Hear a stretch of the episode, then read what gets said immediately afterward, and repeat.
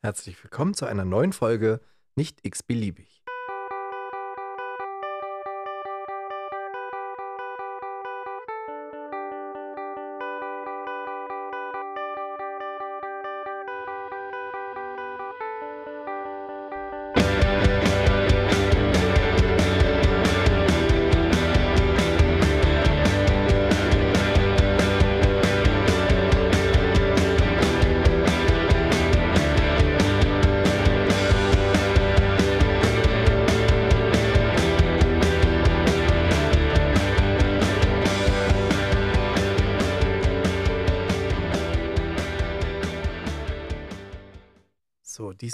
Mich ganz schön beeilen, um die Folge äh, irgendwie noch aufnehmen zu können, äh, weil ich hatte tatsächlich ein bisschen Terminstress mit der Arbeit und auch äh, privat nicht so viel Zeit, weil ich halt auch in den letzten Wochen ziemlich viel Frühdienst gemacht habe und äh, ich dadurch ähm, irgendwie nach Mittag keine Zeit mehr hatte, hier äh, noch eine Podcast-Folge aufzunehmen. Nichtsdestotrotz freue ich mich, äh, dass ich für die heutige Folge wieder einen Gast gewinnen konnte, einen alten Bekannten. Und zwar äh, kommt gleich der Stefan noch dazu, oder ich äh, füge das hier gleich ein, das, Pod, die, das Interview. Äh, vorher will ich mich erstmal bei allen Zuhörern bedanken, die in den letzten Wochen dazugekommen sind und ähm, die treuen Hörer, die, die, die ganze Zeit halt dabei sind. Ähm, würde mich aber trotzdem weiterhin gerne freuen, wenn ihr den Podcast bewertet äh, mit Sternen oder halt auch kommentiert oder auch an den Umfragen teilnimmt, weil es halt meine Reichweite tatsächlich schon immens beeinflussen würde, äh, wenn da halt immer ein bisschen mehr dazu kommt. Okay, ähm, mit Stefan habe ich jetzt so einen kleinen Jahresrückblick von 2023 gemacht und eine kleine Vorausschau für 2024. Und äh, das war recht kurzweilig, jedenfalls für uns und ich hoffe, für euch ist das auch. Also viel Spaß bei der Folge. So, hallo Stefan. Willkommen, hey Christian. willkommen zurück. Schön, dass du mal wieder äh, Zeit gefunden hast. Wir haben es ja wirklich im letzten Jahr ein bisschen schleifen lassen. Die letzte Folge, die wir, glaube ich, zusammen gemacht haben, war war deine, deine oder unsere, äh, unsere Reha-Folge, wo wir die BLS oder ALS-Sachen besprochen haben, äh, in Vorbereitung auf die Woche der Reanimation. Kannst du dich noch dran erinnern? Ähm, wo, wo du mit dem Zweitligisten unterwegs warst oder die bei dir waren. Und wir waren bei denen tatsächlich, ja. Basic Life Support war unser großes Thema. Drücken, ja. pusten. Rücken pusten. Genau, also wir hatten uns ja letztes Jahr ziemlich viele Sachen vorgenommen, die wir noch machen wollten. Äh, aus verschiedensten terminlichen Gründen konnten wir das alles nicht mehr äh, durchsetzen. Und jetzt haben wir uns heute tatsächlich in dieser Woche, in der, der Folge, in, die, in der die Folge eigentlich rauskommt, was eigentlich auch nicht, sonst nicht bei mir immer der Fall ist, dass ich die so zeitnah aufnehme, äh, uns hier haben wir es doch mal geschafft, abends zusammenzusetzen und wenn es nur per Videocall ist, ähm, und wollen eigentlich mal so, so, einen kleinen, so eine kleine Rückschau auf das Jahr 2023 und vielleicht auch eine kleine Vorschau auf das Jahr 2024, was wir, du, ich oder wir alle äh, vielleicht, die in der Pflege arbeiten, ähm, betrifft oder was uns halt auch bewegt hat in dem, in dem letzten Jahr, ähm, um einfach mal so eine kleine Zusammenfassung. Wir haben das letztes Jahr, glaube ich, auch gemacht gehabt äh, so, so tolle Pflegemomente kamen dabei raus, die du, die du, glaube ich, jeden, jeden Zuhörer gewünscht hast. Ähm, ja. Ich hoffe, der eine oder andere hatte auch tolle Pflegemomente und ist im Beruf geblieben. Also, das ist ja so mein, mein oberstes Ziel, halt auch durch diesen, durch diesen Podcast äh, Leute zu erreichen, die vielleicht mit sich hadern und mit sich äh, nicht, nicht im Reinen sind und denken, okay, vielleicht muss ich doch was anderes machen und jeden, den ich da äh, unterstützen kann oder umstimmen kann, vielleicht auch im Beruf zu bleiben. Da würde ich mich freuen, wenn es da irgendwie mal positives Feedback gibt. Äh, immer her damit, bin ich immer offen und freue mich halt auch über jede Rückantwort. Äh, ich habe tatsächlich auch noch viele Themen mit anderen Interviewpartnern offen, habe ich dir gerade schon im Vorgespräch äh, so ein bisschen verraten. Werde ich jetzt nicht so viel drüber reden, äh, weil die Sachen teilweise noch gar nicht stattgefunden haben und erst im, im Progress sind. Ähm, ja, Stefan, willst du mal anfangen? Was, was war bei dir los letztes Jahr? Was, was hat dich bewegt? Was ist richtig gut gelaufen? Was vielleicht auch nicht so gut gelaufen? Kannst ja mal kurz loslegen. Ähm, also vielen Dank auf jeden Fall nochmal für die Einladung und ähm, für die Möglichkeit. Ich weiß, ich habe euch, uns total viele schöne Pflegemomente 2023 gewünscht und ist auch sehr, sehr ernst gemeint. Ich muss für mich sagen, ich bin 2023 noch mehr in die Administ Administration gerutscht, sodass meine Pflegemomente immer seltener werden. Das ist irgendwie, ist es gut und schlecht zugleich. Was definitiv auf der Habenseite ist, ähm, ist, dass ich durch einen Ausbildungsweg, den ich nebenbei gemacht habe, wo ich jetzt mittlerweile für den European Resuscitation Council als Immediate Life Support Instructor arbeiten darf. Also wo ich praktisch erweiterte Reanimationsmaßnahmen weitergebe, dass ich da Teil des Dozententeams bei uns im Klinikverbund bin. Und ähm, die Teilnehmer das super dankbar annehmen. Und wo ich sage, okay, ich multipliziere meine Skills und habe dadurch, weil es ist komisch zu sagen, schöne Pflegemomente in Reanimationssituationen. ähm, klingt ein bisschen makaber, aber es tut gut zu wissen, Leuten zu helfen, in diesen Situationen viel souveräner aufzutreten. Ich habe letztes Jahr eine Aktion gehabt, wo ich bei uns in dem Einhaus, das hat knapp, ich glaube, 300 Betten, ähm, bin ich über jede Station getingelt auf Bitten der Pflegedirektion und habe dort zum Thema Early Warning Score geschult. Da, ich glaube, das haben wir auch schon mal ein bisschen angesprochen. Nee. Oder? Oder, oder wollten wir das? Wollten glaub, wir, glaube ich. Also ich glaube, der war jetzt noch nicht ja. äh, Teil. Genau, dann haben wir vielleicht was für dieses Jahr. Early Warning Score, um es kurz runterzubrechen, ist praktisch ein mittlerweile wissenschaftlich validiertes Tool, wo man auf gerade Normalstationen kritisch kranke Patienten, die eigentlich die unterm Radar bleiben, wo man die frühzeitig detektiert, dadurch nachweislich weniger Reanimationssituationen hat, kritisch Kranke halt schneller auffällig werden, enger beobachtet werden und dadurch häufiger durch die Situation viel besser durchkommen. Also das war so ein bisschen mein Input in die Pflege. Ansonsten, was gab es noch letztes Jahr? Ähm, wir haben vom klinischen Ethikkomitee in dem Haus, wo ich hauptsächlich bin, haben wir Ethikvisiten etabliert, was cool ist. Einmal im Monat sind wir ähm, auf, je nachdem, wie man es rechnet, auf vier Stationen begleiten da sozusagen die Bordgespräche, wo Ärzte, Pflege, Sozialdienst, alle Patienten durchreden. Es sind immer zwei von uns von der Ethik mit dabei, begleiten das Ganze und sind Ansprechpartner rund um ähm, ethische Travel Fields oder sind als Ansprechpartner für Fragen, die aufgekommen sind in den letzten Monaten. Das hat sich cool entwickelt, wurde gut angenommen. Ähm, das ist stark. Ansonsten, was gab es noch? Oh, das war wirklich ein volles Jahr. Wir haben als Klinik, also Klinik für die, die jetzt nicht in der Akutmedizin sind, du hast innerhalb von Krankenhäusern gibt es Kliniken. Ja? Und wir sind als Klinik zuständig, wo ich jetzt praktisch angedockt bin an den Chefarzt. Als Klinik sind wir für die Rettungsmedizin, für die zentralen Notaufnahmen zuständig und zwar mittlerweile in drei Rettungsstellen. Und das ist tatsächlich, was mich letztes Jahr, und deswegen konnte ich dann ab dem September auch einfach gar nicht mehr mir den Kopf mal frei ballern, ähm, um hier mit dir im Podcast unterwegs zu sein. Das hat mich arg herausgefordert, weil mit einem Schlag sind wir jetzt in der Summe für fast 90.000 Patienten im Jahr zuständig. Also wir sind sehr, sehr schnell als Klinik gewachsen und mein Job ist halt ja administrativ zu unterstützen, die Leitung, sofern sie es wollen und möchten, zu unterstützen, die Teams so ein Stück weit zu begleiten, Themen aufzugreifen, wo die Pflegeleitungen sagen, oh, müssen wir eigentlich ran, aber schaffen wir gerade gar nicht. Ähm, oder zuarbeiten für, für den Chefarzt, für die Oberärzte. Das hat mich schon sehr beschäftigt. Ansonsten Impulse aus dem letzten Jahr, aus dem Podcast, Christian. Ich bin mittlerweile wieder Gewerkschaftsmitglied. Ja, Bochumer Bund. gelesen irgendwo. Ja, ja Bochumer Bund, ich bin dabei. Ähm, Habe es nicht bereut.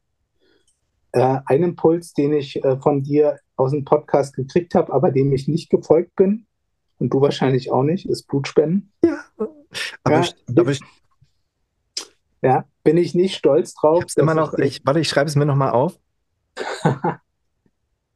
also, äh, also wirklich, ich, ich gebe ehrlich zu, ich habe es noch nicht gemacht. Nicht, weil ich es nicht will, sondern weil es für mich logistisch etwas aufwendig ist. Ähm, nicht, nicht nur, weil ich halt, glaube ich, etwas arbeite, etwas viel arbeite und etwas viel nebenbei noch an Mhm. Projekten zu laufen habe, sondern weil es halt, also wenn die Blutspende bei mir nebenan wäre oder äh, im Nachbarbezirk äh, wäre, Ja, nee, eigentlich ist es sogar mein Bezirk, also die Ausrede gilt nicht. Okay, ich muss mich da. Aber ich habe tatsächlich äh, schon, schon Zuhörer getroffen, die sich bei mir gemeldet haben, die gesagt haben, danke für die Folge mit dem Blut und dem Blutspenden. Äh, ich bin jetzt schon Blutspenden gewesen. Nur weil ich deinen ja, nice. gehört habe. sehr gut. Das, Ja, äh, ja, das erfüllt mich auch ein bisschen mit Stolz tatsächlich. Also das finde ich auch schön. Und äh, umso schlimmer ist es, dass ich es halt noch nicht gemacht habe. Aber ja, ja. Nee, das war so mal so ganz grob so mein letztes Jahr. Also es war wirklich, ich dachte so am Ende des Jahres, boah, das brauche ich so nicht nochmal, weil es wirklich voll war. ja. Also gerade dieses, ähm, die dritte zentrale Notaufnahme, die wir, die wir übernommen haben, ähm, wo schon im das, Vorfeld also kann man sich das vorstellen, dass das noch on top war? Also 40-Stunden-Woche? Nee, ist bei dir wahrscheinlich etwas weniger, weil du im, in, äh, im Westteil der Stadt arbeitest.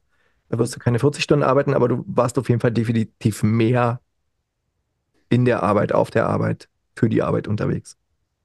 ja, also In, das in hat sich halt, genau, also das ist halt, ne, nicht im Ver also ich, man kann es so schwer aufwiegen. Also als ich noch sozusagen am Bett war, hat man plus, habe ich Plusstunden dadurch gesammelt, dass ich eingesprungen bin und kein Frei dafür kriegen konnte oder so, ne? Ja.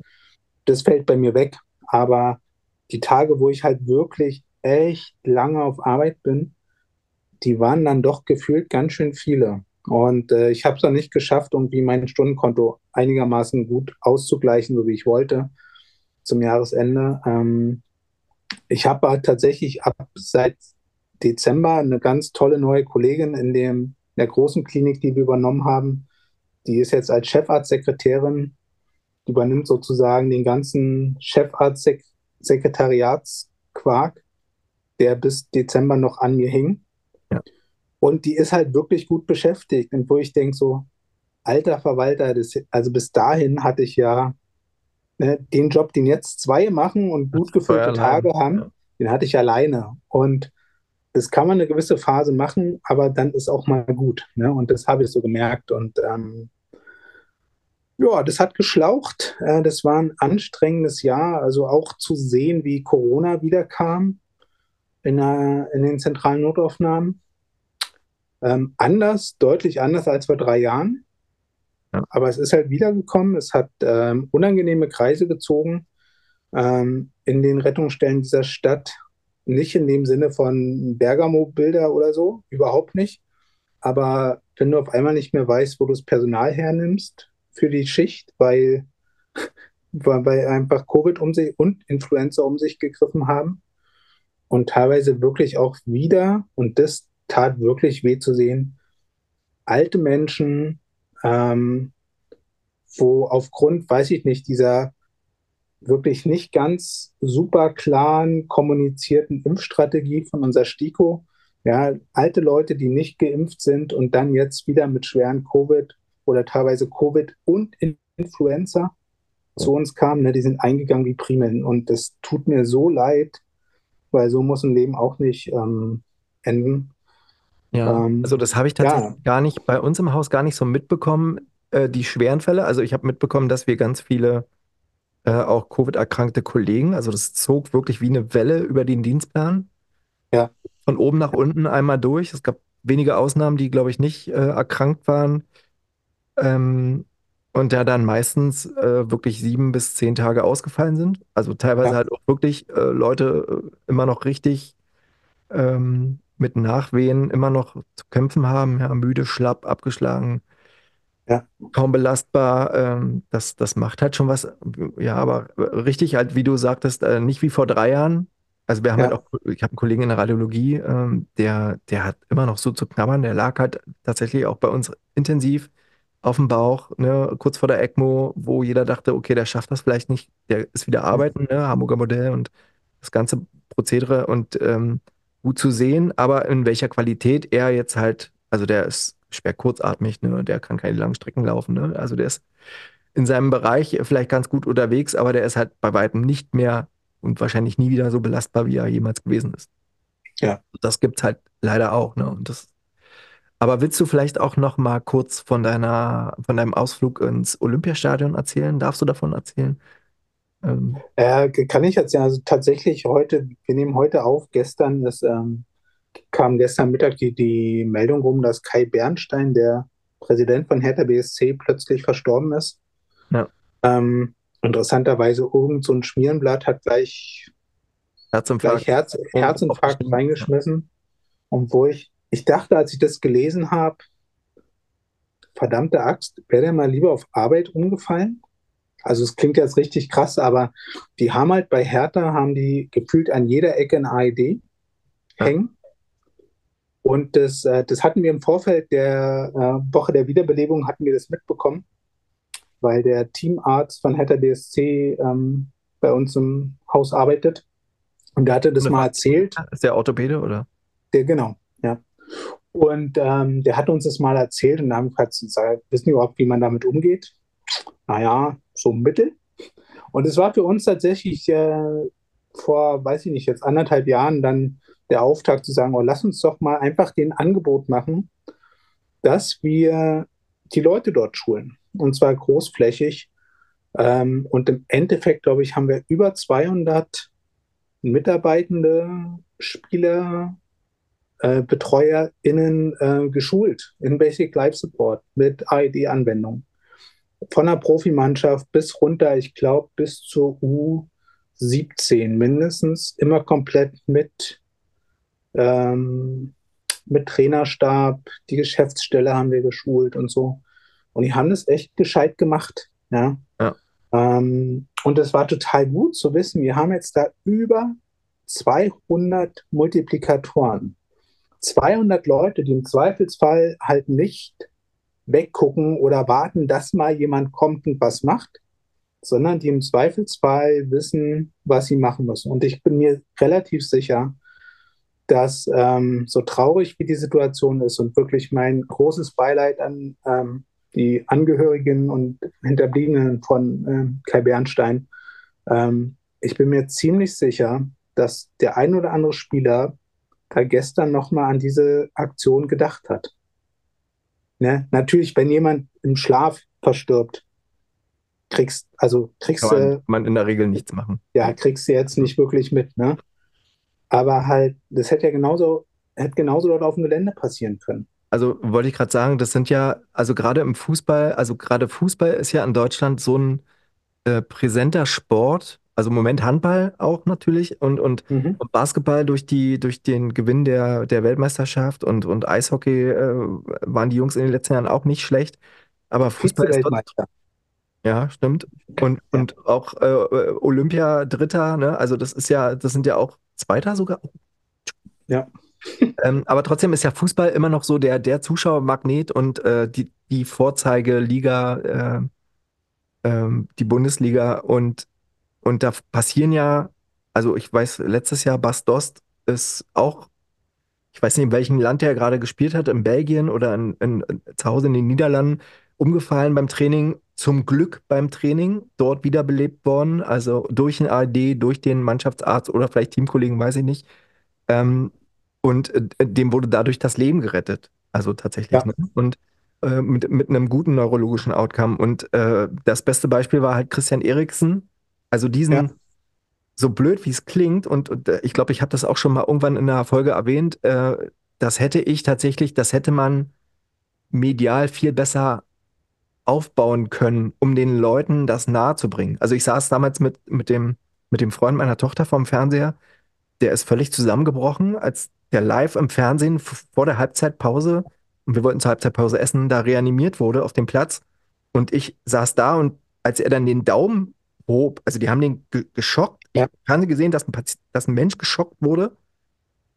Und der, der, der hebt danach den Daumen hoch und ich dachte so, das ist die geilste Werbung für ein ja. ARD, die man sich wünschen kann. So blöd und makaber, wie die, wie die Situation war und so schrecklich das vielleicht für Kinder war, die sowas sehen müssen. Aber eigentlich genau so muss es laufen. Und genau ja. so kann man, kann man seinen Angehörigen, seinen Freund oder jemanden auf der Straße, der umfällt, einfach helfen, indem man absolut. einfach was macht. Und, und das, Ja, das war für mich so ein, so ein Fingerzeig, wo ich dachte so, warum greift man um Himmels Willen das nicht auf? Und, ja, und man muss es nicht ausschlachten, es muss nicht auf der ersten Seite der Bildzeitung stehen, aber es muss halt angegangen werden. Und so eine Aktion wie von Hertha, dann zu sagen, okay, super, Wo Woche der Wiederbelebung, äh, wir laden die Jungs ein, die kommen hierher, die gehen einmal komplett durch den, durch den ganzen Kader durch, von, von A bis Z, äh, und, und alle kriegen mal was mit. Und wenn nur 20 Prozent hängen bleiben, das ist ja ja, egal.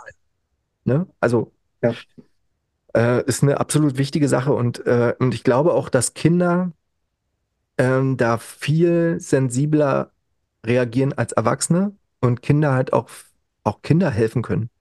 Ne? Also Kinder müssen nicht absolut. reagieren Ja, können, aber Kinder müssen zumindest wissen, okay, jetzt ist hier eine Situation, die kann ich nicht beherrschen, ich brauche Hilfe. So, genau. wie kann ein Kind in der Situation Hilfe holen? So, was Ja, sind die, was sind die Schlüsselwörter, die ein Kind benutzen kann, um Hilfe zu holen? ja, Äh, und das muss den Kindern halt vermittelt werden und das kann man den Kindern auch schon in der Grundschule vermitteln. Das ist ja, jedenfalls meine Meinung. Ähm, deswegen finde ich das umso wichtiger und umso trauriger, wenn es dann halt wirklich, also es sind ja jetzt alles nur Mutmaßungen, äh, wie da was passiert ist. Ich finde das auch traurig äh, in so, in so jungen Jahren, aber es, wir kennen es aus dem klinischen Alltag, wie oft ähm, haben wir das, dass junge Patienten bei uns versterben, ne? Oder junge Patienten angefahren werden vom Rettungsdienst, die halt äh, schon keinen Kreislauf mehr haben, eine unbekannte äh, Kreislaufstillstandszeit haben, ähm, wir die halt irgendwie noch für eine ECMO in Betracht ziehen. Ne? Also haben wir beim ECMO-Alarm und dann hast du Anfahrtzeiten von einer Stunde äh, und die kommen halt mit viereckigen Pupillen schon an und äh, du weißt halt einfach, da ist schon seit, seit über 60 Minuten kein Kreislauf gewesen. Ähm, ja, und der ist halt, also das Ganze danach, das bekommen wir ja mal gar nicht mit in der Pflege. Ne? Also wir kommen halt in die Situation, wir versuchen in der Situation was zu machen und ähm, das Ganze drumherum und wie das nachher ausgeht, wie die Verwandten äh, so sind äh, und reagiert haben oder was die wirkliche Todesursache im, im Nachhinein ist, alles nur Spekulation. Also das, das ist ja in den meisten Fällen so, ne? Wenn es nicht irgendwie ein Polytrauma durch, äh, durch, ein, durch einen Unfall oder ein anderes Unglück ist, wo man es halt wirklich sehen kann. Ähm, ja.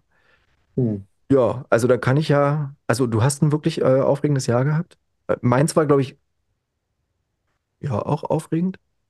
Also ich habe halt, und das hatte ich, glaube ich, in der letzten Folge schon erzählt, ähm, ja, meine Praxisanleitung äh, abgeschlossen. Also ich bin jetzt offizieller Praxisanleiter. Ich darf offiziell äh, 50 Prozent der Ausbildung begleiten in der Praxis äh, und darf alle Sachen, die ich vorher schon gemacht habe, jetzt mit offiziell auch meinem Namen unterschreiben, sozusagen. Ähm, darf die Auszubildenden halt äh, betreuen, ab eine Kursbegleitung, darf die Auszubildenden prüfen in der Zwischenprüfung oder in der Abschlussprüfung. Und ähm, ja, also das ist äh, tatsächlich schön. Also die Ausbildung war schön. Jeder, der die Chance hat, diese Ausbildung zu machen, macht das. Das ist wunderschön. Das ist eine wunderschöne Arbeit. Das ist ein bisschen, äh, bisschen anders als eine Berufsausbildung oder als eine Fachweiterbildung zum äh, Anästhesie oder äh, Intensivpflege. Äh, aber das ist halt eine so eine teilpädagogische, also so eine Vorstufe von einem Pädagogikstudium.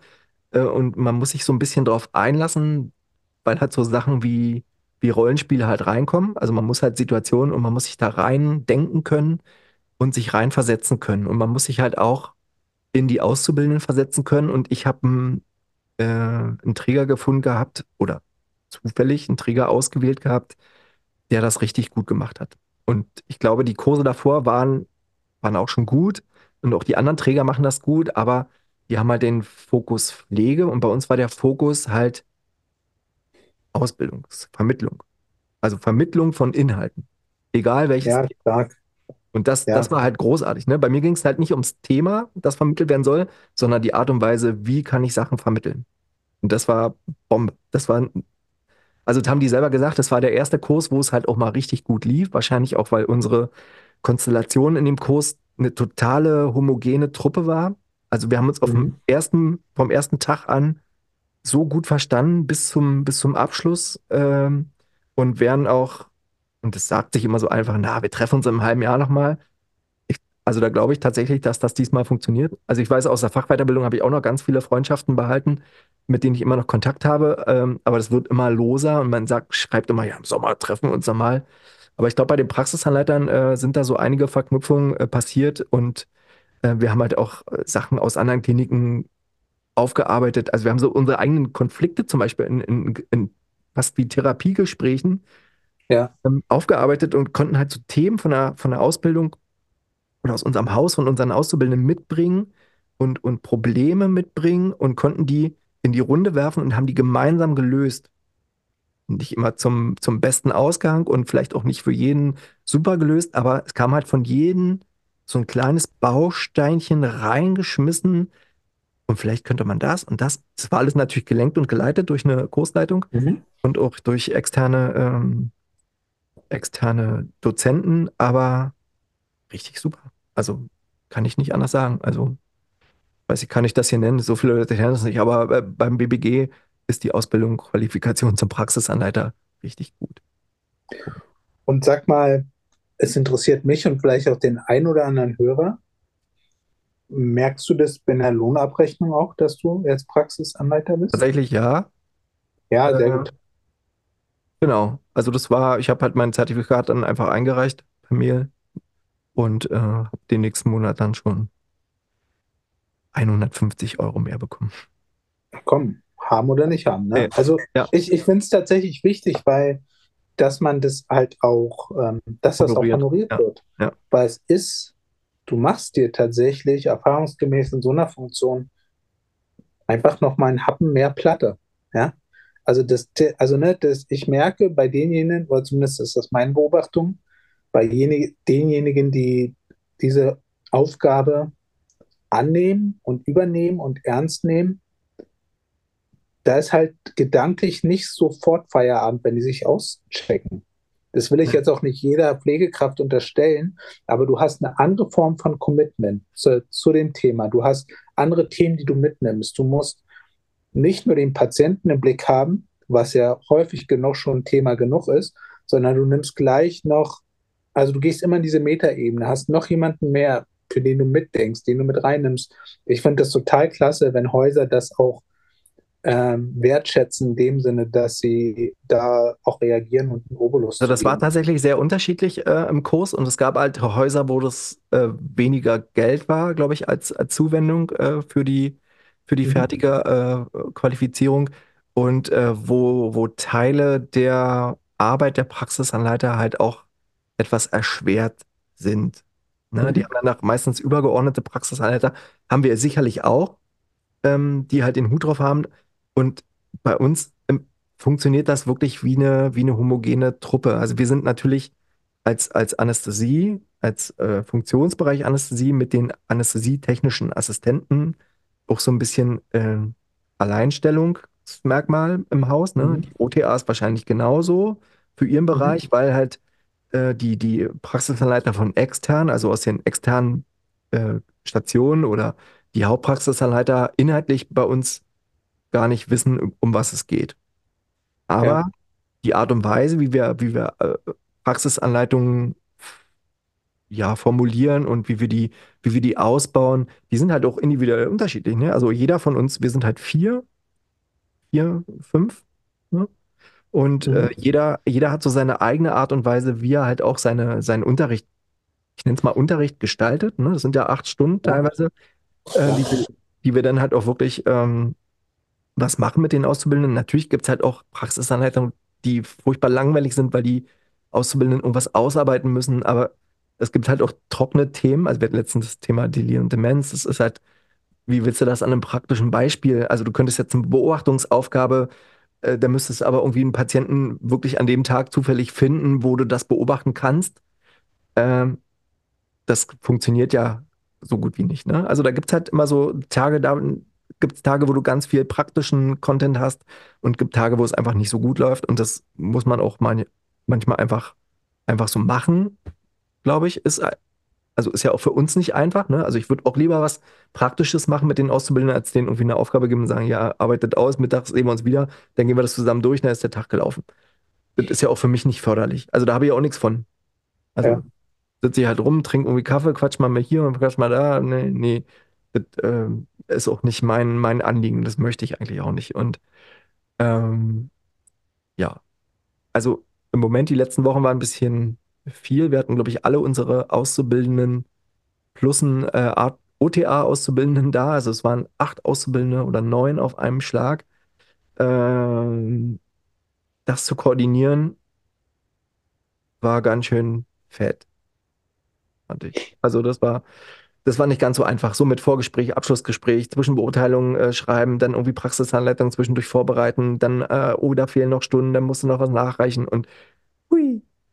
Ähm, das halt neben der Arbeit, also ich habe ja dann meistens irgendwann noch einen Saal und manchmal auch zwei. Ich hatte letztens auch einen Tag, wo ich zwei Auszubildende hatte. Da hatte ich einen aus dem dritten Ausbildungsjahr und einen aus dem ersten.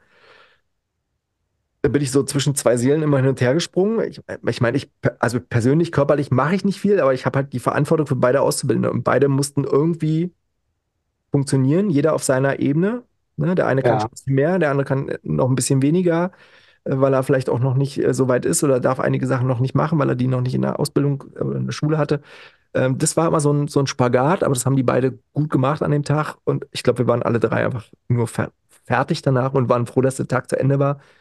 Und da, da, da habe ich dann einfach, also da bin ich manchmal traurig, dass ich an dem Tag einfach nicht die, äh, die Informationen, die ich eigentlich rüberbringen wollte, also gerade wenn du so eine OP hast wie eine urologische, einen urologischen Saal, wo du so sieben, acht Punkte am Tag einfach Mhm. Ja, Da kann ich nicht, da kann ich nicht noch irgendwie inhaltlichen Content fahren, weil da, da freue ich mich. Also wenn das, die Zusammenarbeit so super klappt, dass Mhm. das hintereinander weg klappt und die Überleitungszeiten vielleicht auch noch richtig toll sind, weil der, der Anästhesist auch noch extrem motiviert ist und auch noch mitmacht, ne, und die OP-Pflege motiviert ist und mitmacht und wir dann um 15.15 Uhr fünfzehn da rauskommen und sagen, wow, wir haben heute sieben oder acht Punkte durchgezogen und die waren alle gut.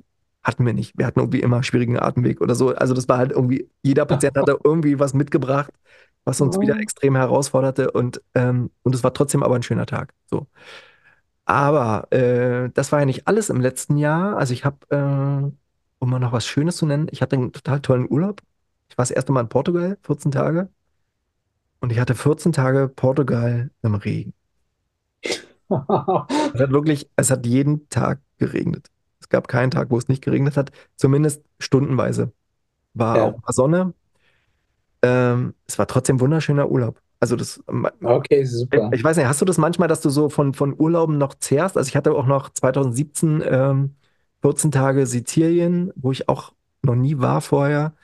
Und wir sind halt so, wir haben halt so einen Roadtrip durch Sizilien gemacht und so haben wir das jetzt auch in Portugal gemacht. Also wir waren halt nicht an der Mhm. gleichen Stelle, sondern sind halt in der, La in der, im Land, in der Gegend noch rumgereist, äh, teilweise mit dem Zug, teilweise dann mit dem Auto, waren dann eine Weile am, am Ozean, am Atlantik gewesen, waren dann wieder in der Stadt, waren mal in Porto, waren mal in Lissabon. Dann waren wir zum Schluss nochmal in Lissabon, äh, wo wir dann auch wieder abgeflogen sind und äh, das war komplett toll. Also es, der Urlaub war toll, das Land war toll, die Menschen waren toll. Die ganze Gegend war toll. Der Regen war, naja, muss man nicht haben, aber Mhm. es war halt Regen bei 20 Grad. Also lieber Regen bei 20 Grad als Regen bei 5 Grad. Ja. Ähm, und kann ich jedem empfehlen. Jeder, der mal vorhat, nach Portugal zu reisen, macht es. Es ist eine schöne Stadt. Äh, ein schönes Land und es gibt schöne Städte in Portugal, die man sich angucken kann. Ja, und ich hatte tatsächlich auch ein paar, paar nicht so schöne äh, Erlebnisse letztes Jahr. Ähm, also ich hatte zwei. zwei ähm, polytraumatisierte, ich nenne es jetzt mal polytraumatisierte Kinder tatsächlich ähm, in der Mhm. Erstversorgung, ähm, in der Rettungsstelle und ähm, das eine war drei Monate, das andere war fünf Jahre alt, also zwei, waren zwei Jungs Ja. und äh, unabhängig voneinander ähm, in, in so einem Abstand von 14 Tagen. Ja, also das waren so Situationen, die ich mir, die ich mir, äh, also die ich keinem wünsche, der, der Ja. in der Pflege arbeitet, äh, zu den, zu den, zu den äh, Hergängen, de- das, warum die halt bei uns gelandet sind, kann ich jetzt und darf ich auch wahrscheinlich nicht sagen. Möchte ich auch nicht äh, drüber reden, aber das waren halt zwei Situationen, die, ähm, die mich, glaube ich, noch eine ganze Weile beschäftigt haben. Und auch die, die Kollegen, ähm, die halt in den Fällen mit, mit involviert waren, beschäftigt waren. Also nach dem ersten, das war halt schon, schon sehr krass gewesen. Ähm, wir haben als Team uns danach nochmal zusammengesetzt und haben halt gesprochen, also als Team, Team der Rettungsstelle, Team der Anästhesie, so wie wir da waren, und haben für Ja, uns den Fall halt nochmal aufgearbeitet und einfach nochmal drüber geredet, um einfach nochmal drüber zu reden. Ne? Wie, ja, wie jeder, wie jeder, ähm, der halt in so eine Situation äh, oder in so eine Situation mal reinkommt, darüber reden muss, glaube ich, um einfach darüber zu reden. Und bei dem zweiten war es noch, das war der ältere, der zweite, bei dem war es noch ein bisschen schlimmer gewesen, weil das, bei dem ersten war das eine, eine kurze Nummer, weil der tatsächlich schon, äh, schon tot angefahren wurde.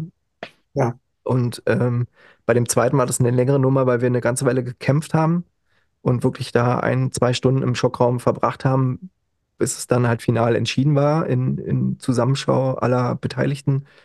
Ähm, und da war,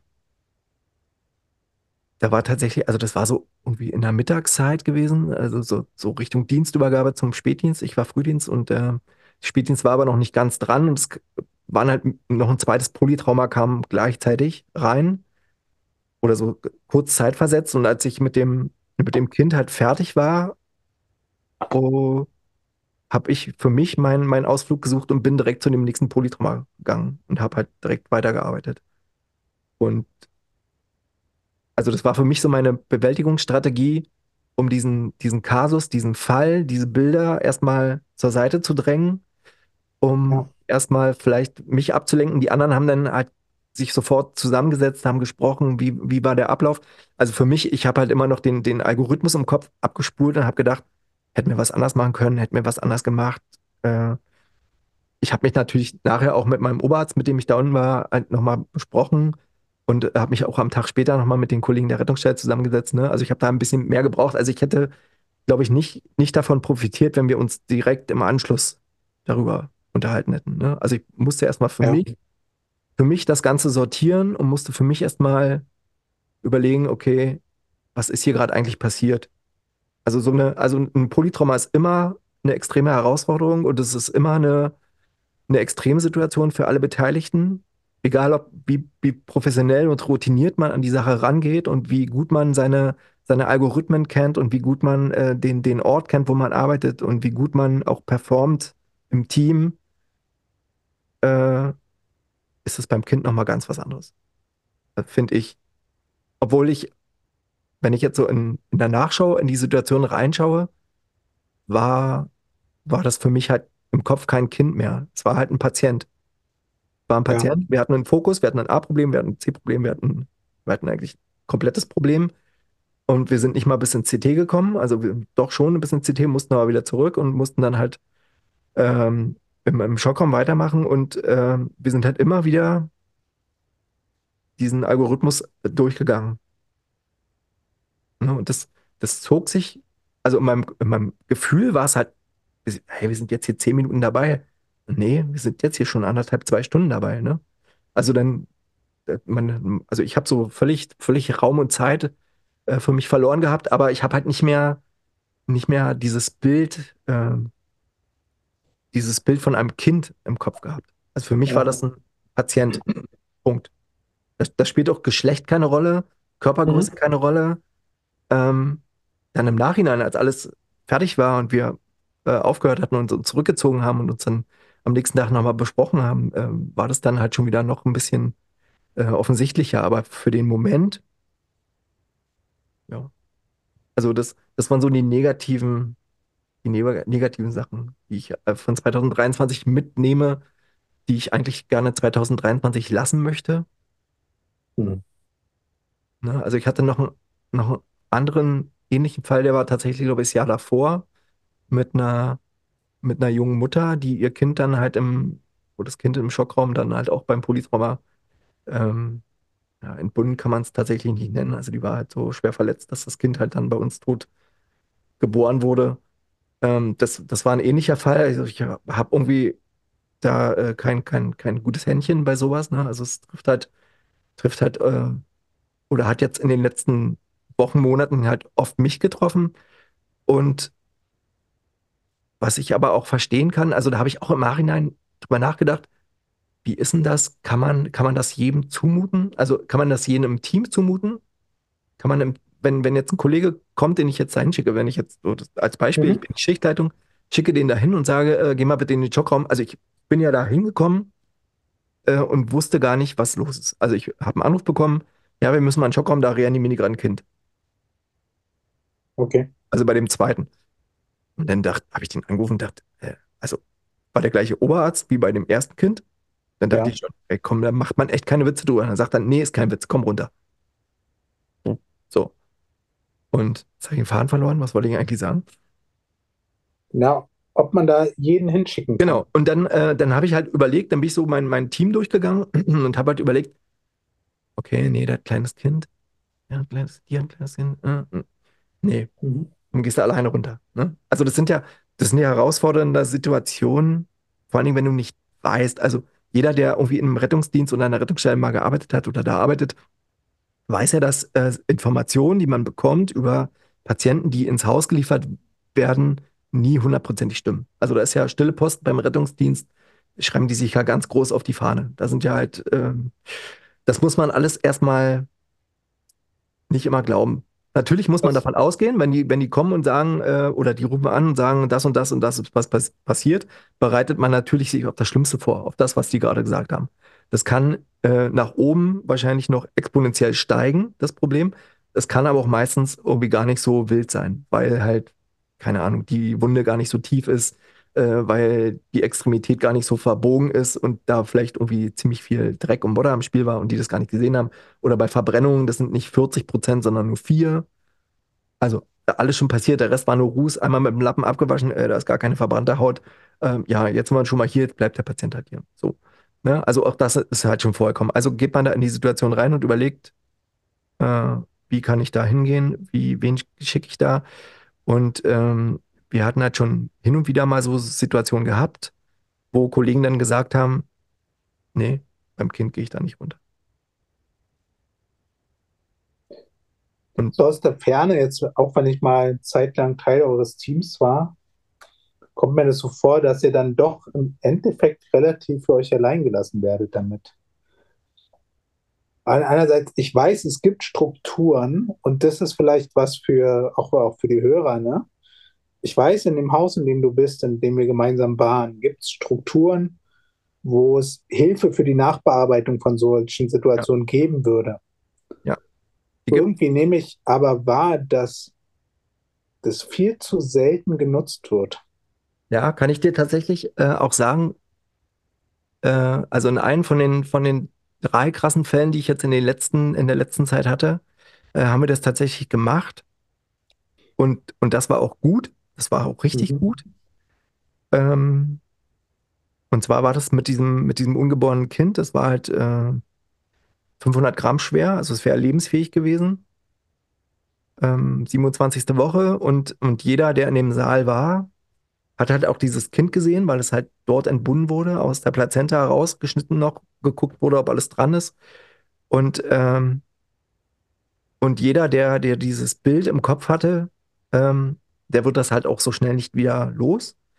Und wir haben das dann aufgearbeitet, tatsächlich äh, so ein, zwei Tage später haben wir uns alle nochmal getroffen, alle, die in dem, in dem Saal, also alle, die wollten oder die konnten, die in dem Saal waren, haben das besprochen und, ähm, und wir haben uns tatsächlich ähm, schöne Gedanken gemacht dazu.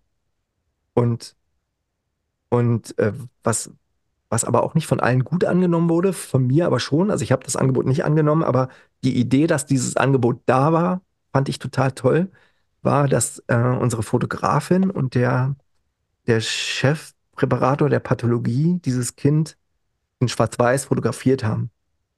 Vernünftig hergerichtet, in Schwarz-Weiß fotografiert. Und wir als Teilnehmende äh, an diesem Prozess hätten die Chance gehabt, uns damit einen guten Abschluss zu gönnen. Ja. Also um dieses, um dieses schreckliche Bild sozusagen zu verdrängen, hätten wir halt, ähm, also ich habe, da war eine Kollegin bei, die hat, die fand das furchtbar, die ist äh, heulend rausgegangen, die hat gesagt, das, das ist doch nicht euer Ernst, das kann man nicht machen. Und, ähm, und ich habe mich tatsächlich gefreut, dass dieses Angebot da ist. Ich habe es nicht angenommen, aber ich habe hab mich gefreut, dass dieses Angebot auf jeden Fall da gewesen ist. Und, ähm, Mhm. und allein durch die Gespräche, die wir da geführt haben, konnte ich mich da so distanzieren von der Situation.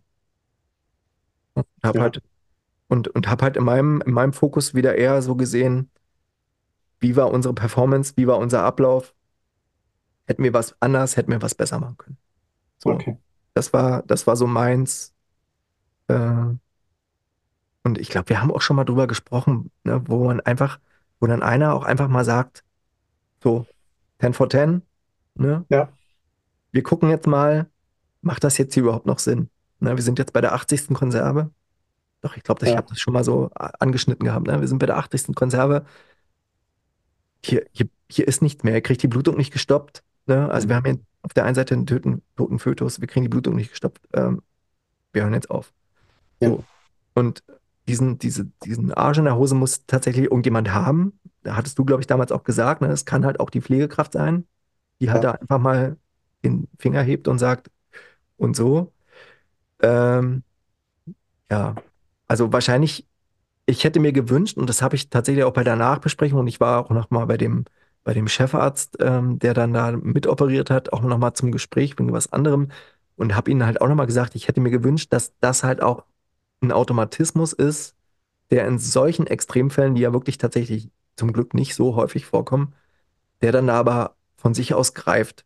Also dass ja, von sich aus nicht, nicht einer aus dem, und bei uns war es dann so, dass einer aus dem Team den das halt extrem beschäftigt hatte, das initiiert hatte, dass wir dieses Treffen, Zusammentreffen mit dem Seelsorger hatten, sondern ich finde, dass da ein Automatismus greifen muss von, von dem Teamleader im besten Fall, ja. dass der sagt, äh, und wir machen das jetzt. Also ich finde den Teamleader fast zu nah dran. Das Ja, sollte in der idealen Welt, ähm, jetzt aus der Ferne gesprochen, aus der Abteilung heraus initiiert sein. Sollte ein Standardprozedere sein, aus meinem Dafürhalten, ja also meine, meine Leitung, meine Leitung hat sich, ähm, ähm, die hätte sich dafür stark gemacht. Also die hat, die hat hm, uns mehrmals darauf angesprochen. Dann war die ganze äh, Maschinerie schon am Laufen und der, der andere Kollege hatte das hm, schon, schon gemacht, ja, aber sie hätte, sie hätte das auch übernommen, tatsächlich. Also sie hat das auf das, jeden Fall, sie hat es auch gemerkt, sie hatte da auch einen guten Riecher an dem Tag, wen sie, wen sie äh, reinschicken kann in den Saal und wen nicht. ja, Das, das muss man tatsächlich manchmal haben. Also, also das war halt wirklich auch ein krasser, krasser Fall.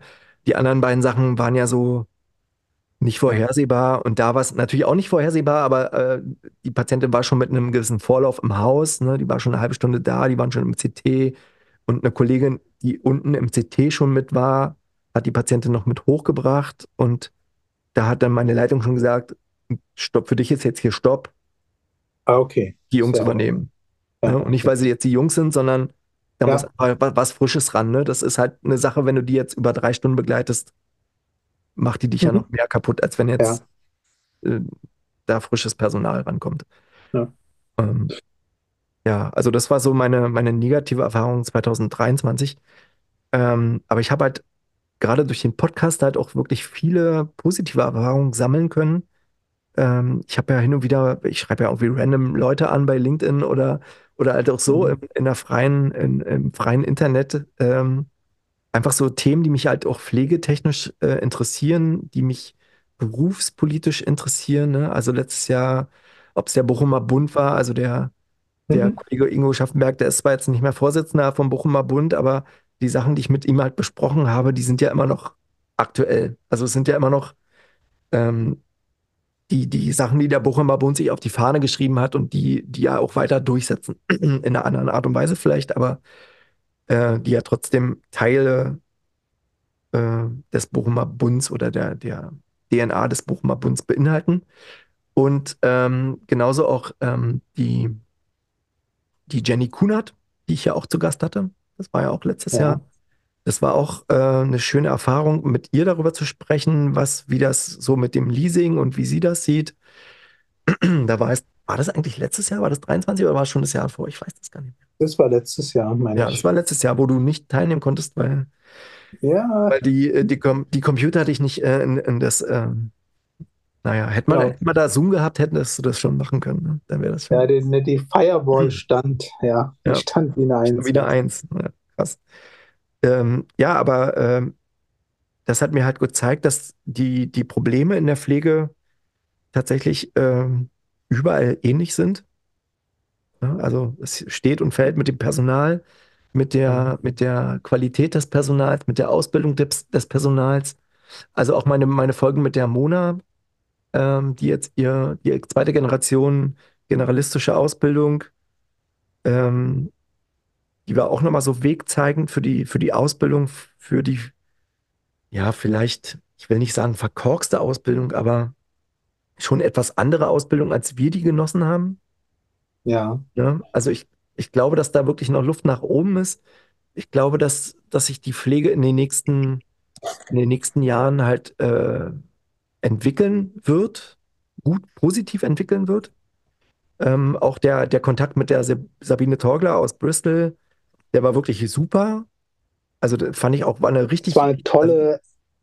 Genau, eine, also die Folge, die hat ein, das tolle, hat so, so, viel Spaß gemacht, mit, mit ihr zu reden, ähm, weil, weil sie, sie, bei vielen Sachen mir so einfach aus der Seele gesprochen hat und, äh, und, und die mhm. ist schon über 20 Jahre nicht mehr in Deutschland. Ne? Also die arbeitet schon nicht ja. mehr in Deutschland seit über 20 Jahren und, und das, also wahrscheinlich waren einige Sachen auch ein bisschen bisschen schöner geredet, als sie vielleicht sind. Also da ist jetzt vielleicht auch nicht alles Gold, was glänzt in, in England auf der, auf der Pflegestraße, aber ich glaube, dass die wirklich viel, viele Sachen richtig machen und äh, dass die Pflege halt dann ein super Standing hat mittlerweile, was sie sich erarbeiten konnten. Und ich hoffe einfach, dass wir, also ich werde es dann vielleicht irgendwann nicht mehr erleben, weil ich dann in Rente bin. So alt bin ich noch gar nicht, oder?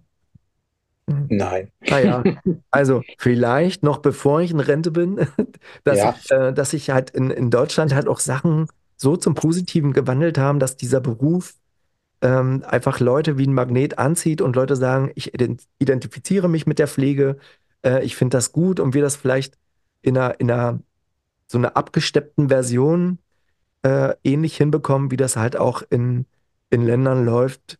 Und ich nehme jetzt mal England als Beispiel, wie es in England halt laufen kann. Ne? Und dass wir halt eine zusammen, äh, zusammen miteinander arbeiten oder zusammenfinden, wie wir miteinander arbeiten können, auch mit den, mit den ärztlichen Kollegen, ohne äh, Kompetenzüberschreitung, ohne Kompetenzgerangel, sondern dass das halt wirklich ähm, ein, ein sehr interprofessionelles Miteinander ist und äh, tatsächlich das, was wir eigentlich alle wollen, also egal ob das jetzt der der Arzt, der seinen Hypo hippokratischen Eid geschworen hat oder wir in der Pflege, wir wollen ja für die Patienten einfach das beste Outcome. Also das ist das, mhm. womit ich jeden Tag zur Arbeit gehe, dass das, was ich mache, der Patient muss besser aus der Nummer rauskommen, als er reingekommen ist. Klappt nicht immer, aber ich will auf jeden Fall meine 100% dafür abgeben. Ne? Also an Arbeitsleistung. Und das versuche ich halt auch den Auszubildenden vorzuleben und äh, da vers versuche ich den Kollegen vorzuleben, ähm, der eine macht es ein bisschen anders, der andere macht es da ein bisschen anders. Äh, der eine macht es vielleicht nicht ganz so gut, weil er es auch nicht kann. Das ist auch nicht schlimm, solange er halt versucht, sein Bestes zu geben. Das ist so meine, das, das wünsche ich mir für die Zukunft. Ne? Und ich glaube, da, da gibt es halt gute, gute Sachen, und, die sich entwickeln und man kann, glaube ich, nicht viele, äh, man kann nicht Sachen äh, so übers Knie brechen. Das habe ich leider auch lernen müssen in, in den letzten 15 Jahren, auch in dem Haus, wo ich oder wo wir beide mal gearbeitet haben zusammen, ähm, dass man halt nicht mit der, mit der Tür durchs Haus kann, mit dem Kopf durch die Wand. Das funktioniert in der Regel nie gut, sondern dass man bei manchen Sachen auch einfach einen langen Atem haben muss. Gerade, äh, und, und da ist ja Pflege wie viele andere Sachen, da ist halt ganz viel Politik mit bei. Und äh, da wissen wir alle, wie das läuft. Das ist nicht von heute auf morgen umsetzbar. Manchmal auch zum Glück nicht von heute auf morgen mhm. umsetzbar. Ähm, das äh, durchläuft extrem viele Prozesse, ähm, bis es dann irgendwann mal zum Abschluss kommt. Also auch das musste ich lernen. Und das ist halt in einem, in einem Krankenhaus mit über 2000 Mitarbeitern genauso. Nur vielleicht etwas anders, ne? vielleicht auch etwas kleiner. Aber das ist da genauso. Und ähm, dass natürlich der kleine handwerkliche Betrieb mit drei Mitarbeitern, ähm, da gibt es so ein hier hierarchisches Denken gar nicht. Ne? Also da, da klar, da gibt es einen Chef und da gibt es zwei Gesellen und vielleicht noch einen Lehrling. So, da es zu viert. Und äh, wer muss die ganze Scheißarbeit machen? Nicht der Chef. So. Und, und das muss ja im Krankenhaus halt tatsächlich nicht sein. Und da, da äh, würde ich jetzt wahrscheinlich zu sehr aus dem Nähkästchen erzählen, was bei uns manchmal losgeht.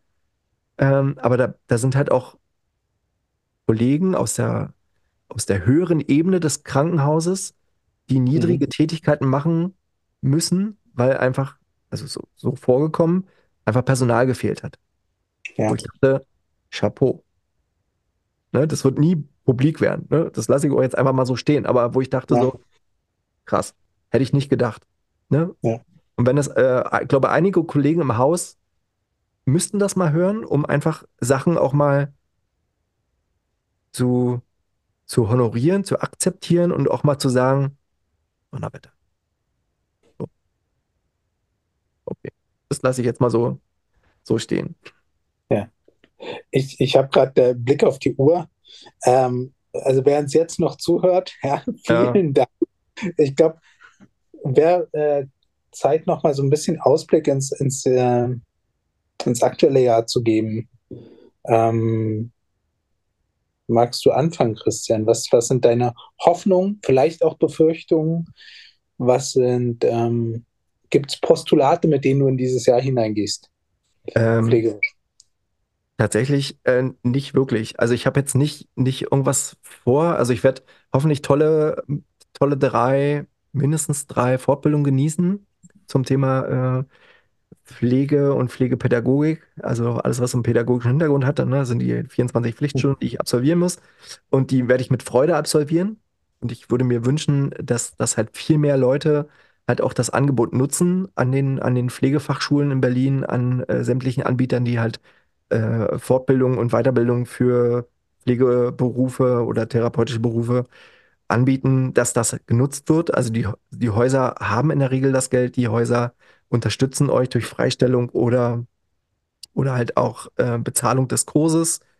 Und äh, selbst wenn der Kurs nicht bezahlt wird, kann man halt auch, glaube ich, manchmal einfach mal 80 Euro oder auch so für zwei Tage ausgeben. Das, das geht schon klar. Das muss man jetzt auch nicht jede Woche machen, aber wenn man das halt im, im Rahmen äh, hält und, und äh, halt auch nicht äh, Übermaß solche Sachen macht oder irgendwo anders hinfährt, in ein anderes Bundesland oder so, sondern das ist halt hier auch vor der ha Haustür. Es gibt hier so total tolle Pflegefachtage an verschiedenen Krankenhäusern. Auch das KIH macht zum Beispiel einmal im Jahr so einen Tag, der ist, glaube ich, immer im Mai oder so.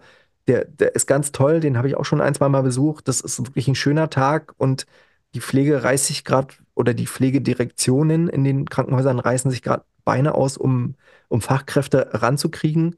Äh, Und da kann man das einfach auch mal mitnutzen und so Tag der offenen Türe auch einfach mal nutzen, um zu gucken, wie machen das vielleicht andere Häuser? Kann ich vielleicht, vielleicht was für meinen Bereich mitnehmen?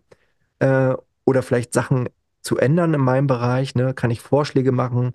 Ähm, sp sprecht mit euren Mitarbeitern, so, sofern ihr welche habt, die sich da engagieren. Also ich, so LPBs, lokale Prozessberater, äh, die sind halt auch Goldstaub, gute Prozale, lokale Prozessberater, die halt auch äh, also wer das nicht weiß, was das ist, die, die beraten halt eure Bereiche, äh, indem sie halt äh, unterstützende Materialien zur Ver Ver Verfügung stellen. Also bei uns, der letzte lokale Prozessberater bei uns, der hat halt so ähm, DIN A4 Blätter ausgedruckt und laminiert, die halt als Hilfestellung an verschiedensten Orten dran sind, wo ich weiß, okay, das brauche ich dafür zum Beispiel, ne, dass ich nicht irgendwie erstmal ein Buch holen muss oder einen Ordner rausholen muss, sondern ich gehe zu einer Fäkalspüle und äh, sehe äh, ein DIN A4-Blatt laminiert, abwischbar, äh, was brauche ich wann. Ne? Oder so, ein- so ein, wir haben so einen unsterilen Ar Ar Arbeitsraum, wo wir Mhm. so Sachen aufbereiten. Ähm, da kannst du auch den Auszubildenden hinschicken, du zeigst es ihm einmal, der fragt dich aber trotzdem nochmal, wenn er di- dieses Blatt nicht hätte. Und so kann er auf das Blatt gucken als Hilfestellung und sieht, okay, das Punkt eins, das ist Punkt 2, und wenn ich das gemacht habe, mache ich Punkt 3, dann bin ich fertig. So. Und so eine kleinen, so eine kleinen Hilfsmittel, um den Tagesablauf, um die Tagesstruktur einfach ähm, besser und sicherer für alle ähm, zu gestalten, ist halt ein total super Prozess. Und wenn du da jemanden in deinem Bereich hast, der sowas macht, ist das Gold wert. Ne? Und äh, ja, also ich habe halt nicht wirklich was Großes vor. Ich werde äh, weiter so arbeiten, wie ich, wie ich arbeite in diesem Jahr. Ähm, ich werde auch dieses Jahr noch mal ein bisschen in Urlaub fahren. Ich fahre jetzt tatsächlich in den Winterferien äh, schon eine, direkt eine Woche äh, nach Südtirol. Werde nicht Skifahren, Mhm. wie Manuel Neuer. Werde einfach nur vielleicht ein bisschen wandern gehen. Ich hoffe, dass ähm, ein bisschen höher vielleicht auch mehr Schnee liegt als jetzt im Moment hier in Berlin. Ähm, und ich war halt äh, schon mal in Südtirol, aber noch nie äh, so hoch in den Bergen und werde das einfach mal nutzen. Also ich war mit meiner kleinen Tochter sozusagen eine Woche ohne Mama in den Urlaub und äh, wir haben so ein kleines Wellness-Hotel mit Pool und Sauna und halt Pension und werden uns da mal richtig schön die Berge angucken. Das klingt wie ein sehr guter Plan, Christian. Ja.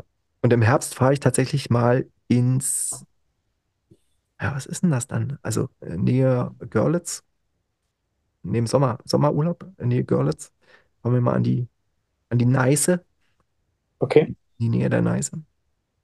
Und äh, ja, da waren wir tatsächlich auch noch nie, haben da ein schönes Ferienhaus gefunden, äh, was total wunderschön hergerichtet wurde äh, im letzten oder vorletzten Jahr.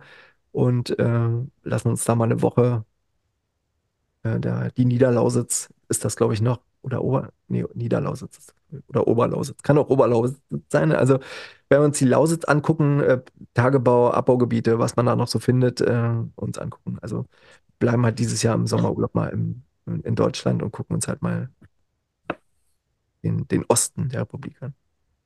sehr gut. Hast du einen Ausblick für 24? Oh ja, ähm, also ich habe nach wie vor Hoffnung, dass wir berufspolitisch uns, ähm, ich sage jetzt mal Pflege und Medizin, dass wir mal unsere Hintern hochkriegen, ähm, sichtbar werden. Es gab, ich weiß, letztes Jahr, als wir dieses, diesen Jahresausblick hatten, hatte ich gesagt, ich würde mir wünschen, so eine große Demo wie damals 2008. Ja. Ja, ähm, hatte daraufhin tatsächlich auch ein paar Leute, die in dieser Stadt und in diesem Gesundheitswesen was zu sagen haben, ähm, angeschrieben. Und äh, die schrieben dann gleich, ja, haben wir doch alles schon gemacht und machen wir und sind regelmäßig dabei. Und letztes Jahr im September, genau innerhalb der Woche der Wiederbelebung, gab es auch tatsächlich bundesweit Demonstrationen unter dem Motto Alarmstufe Rot.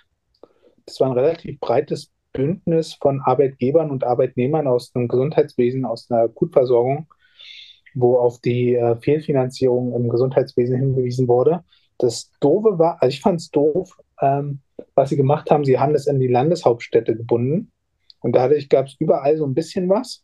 Ja, und Statt nicht, einer- nicht, einen zentralen Punkt und eine zentrale Genau, nicht, nicht ein zentrales großes Ding. Und ich glaube, wenn wir, wir reden von über zwei Millionen Mitarbeitern im Gesundheitswesen. Ich glaube, allein in der Pflege in Deutschland. Ja, Ja, also wenn wir, 1,7, glaube ich, sind es. Ja. wenn, wenn wir davon nur 10% mal bewegt kriegen für so einen Tag, Ja. das macht schon mehr her als so ein paar Trecker. Ja. Oder als, äh, als äh, Willst, willst du das Fass jetzt aufmachen?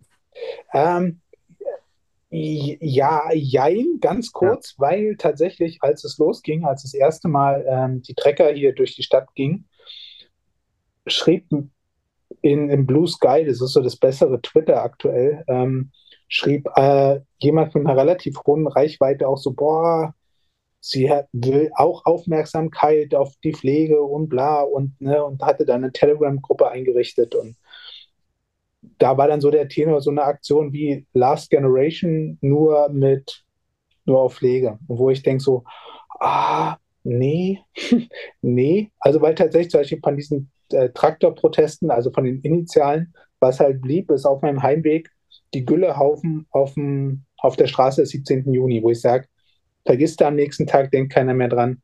Aber so eine richtig große Demo, wo wir als ganz, als, als Betroffene des Gesundheitswesens da sind und uns positionieren, das täte uns gut und das wäre wichtig, denn wir rennen gerade mit richtig mit Schmackes in eine ganz mh, prekäre Situation im Gesundheitswesen zu.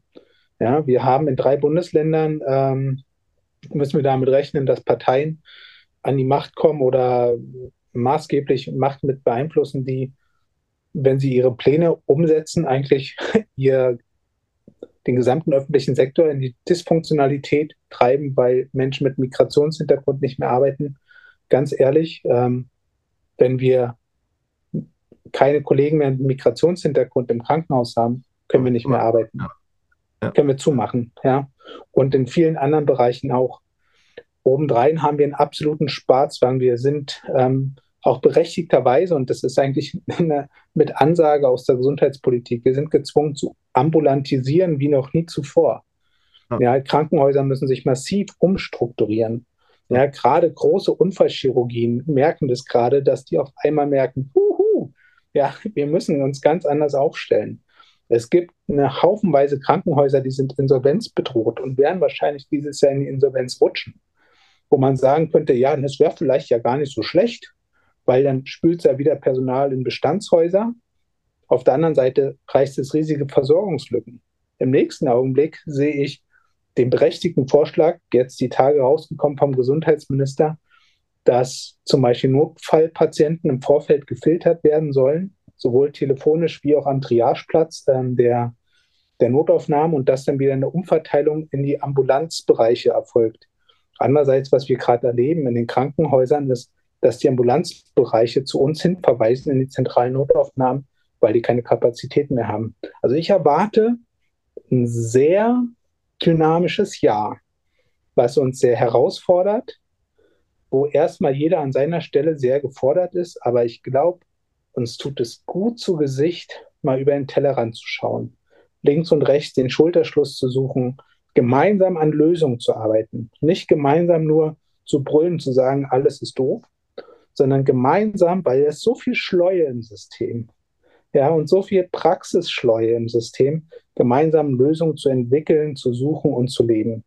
Und das fängt bei jedem an, an jeder Stelle, wo du und ich, wo wir arbeiten, wo jeder Zuhörer gerade arbeitet. Ja, nicht nur das Klein-Klein sehen, sondern einmal kurz wirklich den Kopf heben und zu gucken, wo bin ich gerade im System, welchen, welche Möglichkeit habe ich, um Gutes zu tun, ähm, um Positives zu wirken. Also ich erwarte ein wirklich spannendes, arbeitsreiches Jahr mit der Hoffnung auf Besserung aber. Das ist ein schönes Schlusswort. Wollen wir Ja. das so stehen lassen? Also es Ich- hätte auch von mir sein können, wenn ich mich vielleicht besser darauf vorbereitet hätte, weil jetzt, wo, wo du das im Nachhinein, im Nachhinein alles so aufgezählt hast, dachte ich, ja, scheiße, da habe ich vorhin drüber nachgedacht. Und genau das wollte ich eigentlich auch sagen. Ja, ich habe einfach deine Gedanken gelesen danke. und hier Übers Internet. Es ist alles nur, weil ich hier Glasfaser habe. Deswegen geht das. Genau.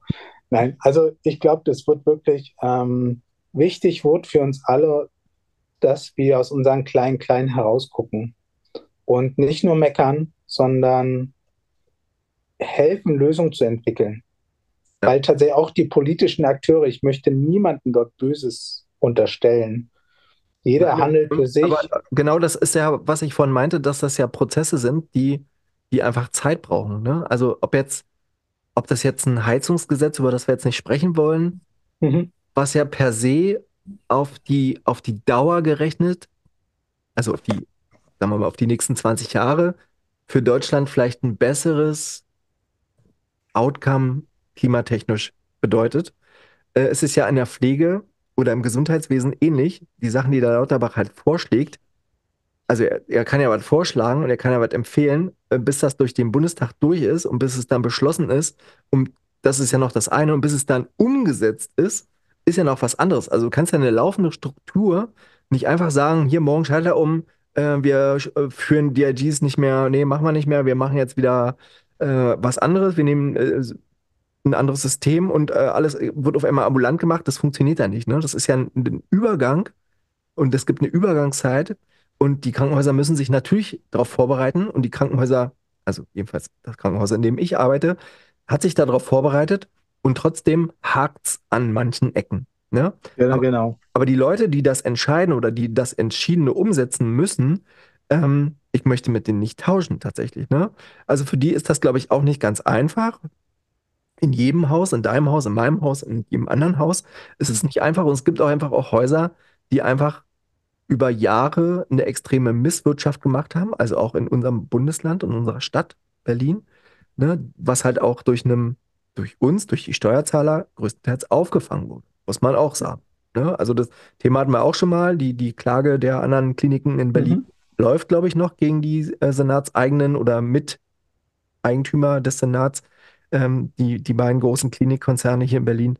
Ähm, und, und da kann man halt auch äh, zu stehen, wie man will, ähm, auch als Mitarbeiter dieser, dieser Firmen oder dieser Krankenhäuser, Mhm. ähm, das ist halt also zu Lasten der einfach der anderen Krankenhäuser in der Stadt. Ne? Also, und Ja. das ist dann halt auch eine große Wettbewerbsverzerrung und eine Verschiebung von dem Wettbewerb. Und genauso äh, ist das mit diesen großen Konzernen, die man jetzt hier aufzählen könnte, was wir jetzt nicht machen, aber ähm, da ist das halt ganz genauso. Also es sind gewinnmaximierte Konzerne, die einfach auf dem Gesundheitssektor nicht zu suchen haben. Ich glaube, wir machen gerade die nächsten Themen auf. Die sparen wir uns auf. Auf Ich weiß, du hast da super Partner äh, ähm, für die nächsten Nächsten. Aufnahmen. demnächst. Und ich glaube, wir haben jede Menge Themen. Ähm, und wenn die Zuhörer das wollen, können wir versuchen, dieses Jahr öfter mal uns gemeinsam hinzusetzen. Und wenn du den oder wenn wir eine Lösung für dein Mikrofon gefunden haben. Haha, Auch das, ja. damit Auch ich dich das. besser hören kann und die anderen auch. Sehr gut. Gut, Stefan. Ey, war schön, vielen trotzdem Dank. schön. Guck mal, es ist jetzt schon 10 vor 7. Wenn ich Glück habe, kriege ich was zu essen. Wenn nicht, muss ich hungrig ins Bett. Aber noch nicht gleich. Nach um sieben gibt es nichts mehr bei euch, ne? Nee, die Küche ist kalt. Ach mal. Na dann. Gut, ich wünsche dir was. Wir hören uns Ja. hoffentlich häu- häuf- häufiger dieses Jahr. Gerne. Und alle Zuhörer, vielen Dank für eure Geduld, fürs Zuhören, für eure Zeit. Ähm, bleibt stark. Genau. Fünf Sterne nicht vergessen. Das ist ganz wichtig. Bis bald. Bleibt gesund. Tschüss.